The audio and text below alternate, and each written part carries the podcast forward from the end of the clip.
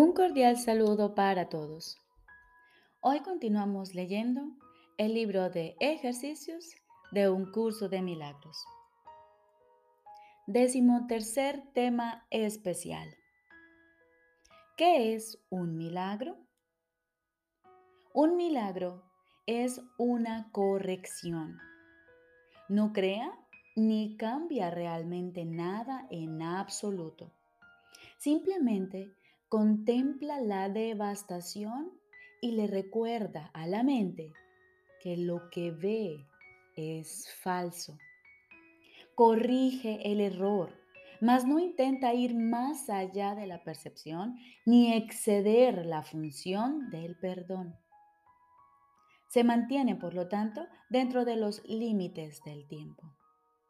No obstante, allana el camino para el retorno de la intemporalidad y para el despertar del amor, pues el miedo no puede sino desvanecerse ante el benevolente remedio que el milagro trae consigo. En el milagro reside el don de la gracia, pues se da y se recibe como uno. Y así nos da un ejemplo de lo que es la ley de la verdad, que el mundo no acata porque no la entiende. El milagro invierte la percepción que antes estaba al revés y de esta manera pone fin a las extrañas distorsiones que ésta manifestaba. Ahora la percepción se ha vuelto receptiva a la verdad. Ahora puede verse que el perdón está justificado. El perdón es la morada de los milagros. Los ojos de Cristo se los ofrecen a todos los que Él contempla con misericordia y con amor. La percepción queda corregida ante su vista y aquello cuyo propósito era maldecir tiene ahora el de bendecir.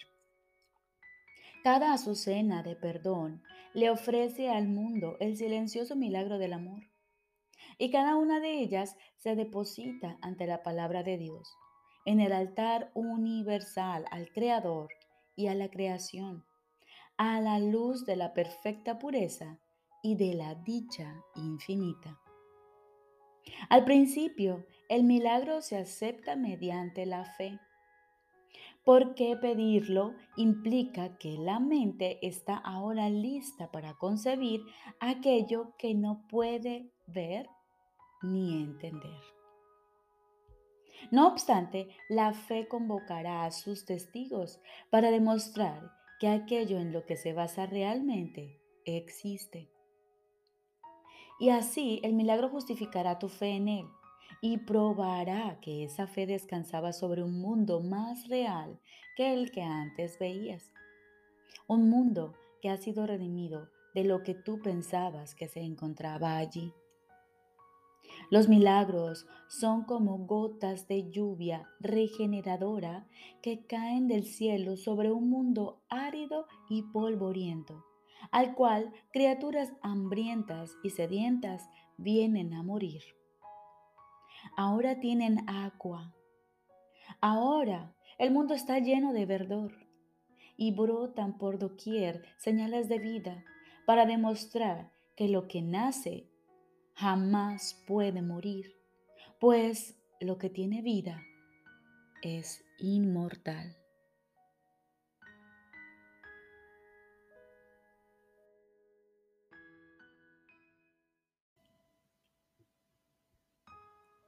Lección número 346. Hoy me envuelve la paz de Dios y me olvido de todo excepto de su amor. Hoy me envuelve la paz de Dios y me olvido de todo excepto de su amor. Padre, al despertar hoy, los milagros corrigen mi percepción de todas las cosas. Y así comienza el día que voy a compartir contigo, tal como compartiré la eternidad pues el tiempo se ha hecho a un lado hoy. No ando en pos de cosas temporales, Por lo tanto, ni siquiera las veré. Lo que hoy busco trasciende todas las leyes del tiempo, así como las cosas que se perciben en él.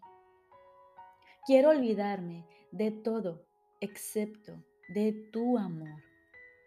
Quiero morar en ti y no saber nada de ninguna ley que no sea tu ley del amor.